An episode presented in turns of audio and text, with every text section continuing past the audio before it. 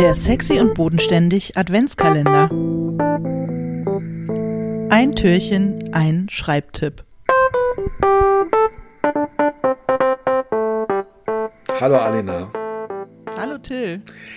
Das war irgendwie gestern so schön. Ähm, ich habe zwei Zitate von ähm, Sadie Smith ausgesucht äh, aus mhm. unserem Fundus, die ich aber voneinander getrennt vortragen möchte. Darum heute mal das erste. Das ist, äh, setzt einem wieder so ein bisschen auf den, äh, auf den Pott. Bin gespannt. Und Sadie Smith äh, sagt, don't romanticize your vocation. Und sie setzt sogar Vocation in so ähm, Scare-Marks, in so ähm, Luftanführungszeichen. Also romantisiere nicht deine Berufung. Entweder du kannst gute Sätze schreiben oder nicht. Es gibt sowas wie, nochmal in Anführungszeichen, Writers Lifestyle nicht.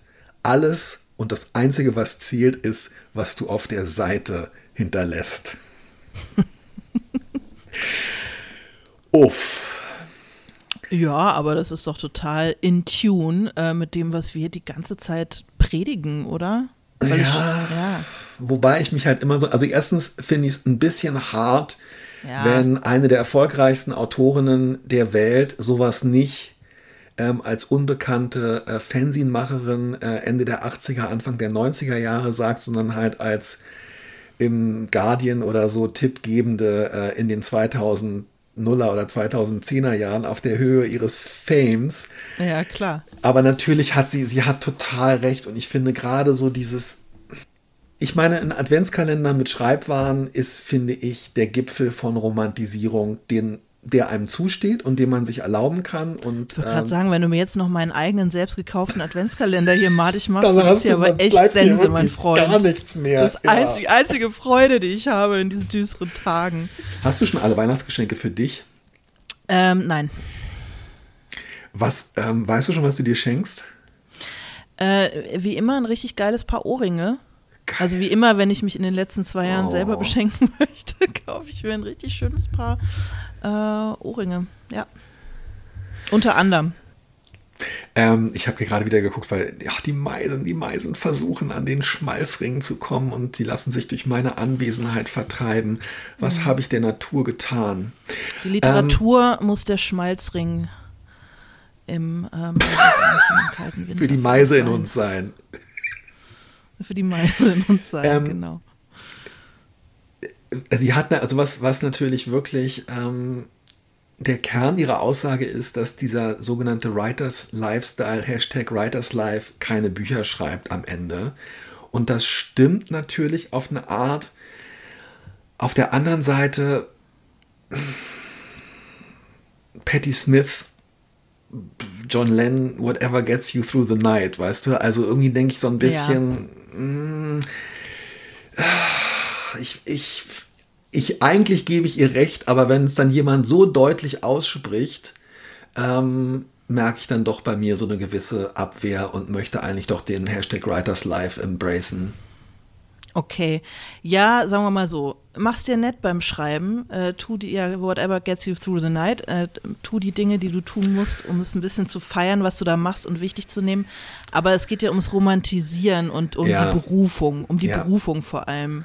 Das stimmt. Also diese Frage von, ja, ich kann gar nicht anders, ich muss es tun, ich sterbe, wenn ich nicht schreibe diese Gefühlslagen so zu romantisieren und vielleicht nicht nur, dass man das für sich selber romantisiert, das mag ja noch okay sein, aber anderen zu suggerieren, wenn es dir nicht so geht, gehörst du eigentlich nicht dazu oder bist du im Boah, falschen Job. Ja.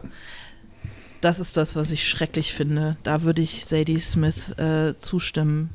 Ja, und vor allem muss man halt auch sagen, ähm, die extreme Ausprägung von sein, na, seine Berufung oder das Schreiben als Berufung hm. zu romantisieren, ist das, worüber ich gestern mit einem Kollegen sprach, der erzählt hat, ähm, dass eine ähm, Kollegin, die bei einem sehr großen deutschen Verlag ist, keinem, bei dem einer, einer von uns ist, aber würde ich sagen, einer der sechs, sieben größten deutschen Publikumsverlage.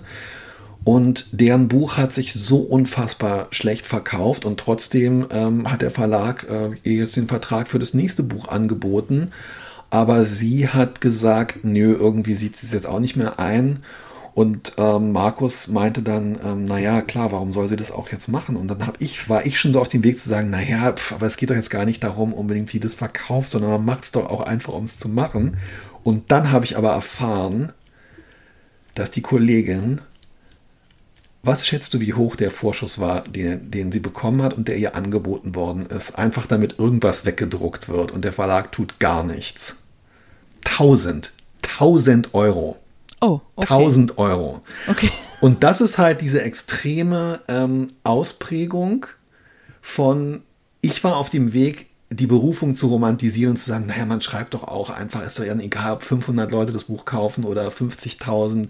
Aber wenn es am Ende dazu führt, dass der Verlag sagt, guck mal, ist doch egal, ähm, aber wir können natürlich nur 1000 Euro zahlen, dann muss ich sagen, das ist halt genau das Problem. Äh, das Romantisieren der Berufung führt in die Selbstausbeutung. Ja. Äh, also auch große Verlage bieten, weil sie hoffen, dass Leute ihre ähm, Berufung genug romantisieren, um sich damit abspeisen zu lassen, Mini-Honorare an.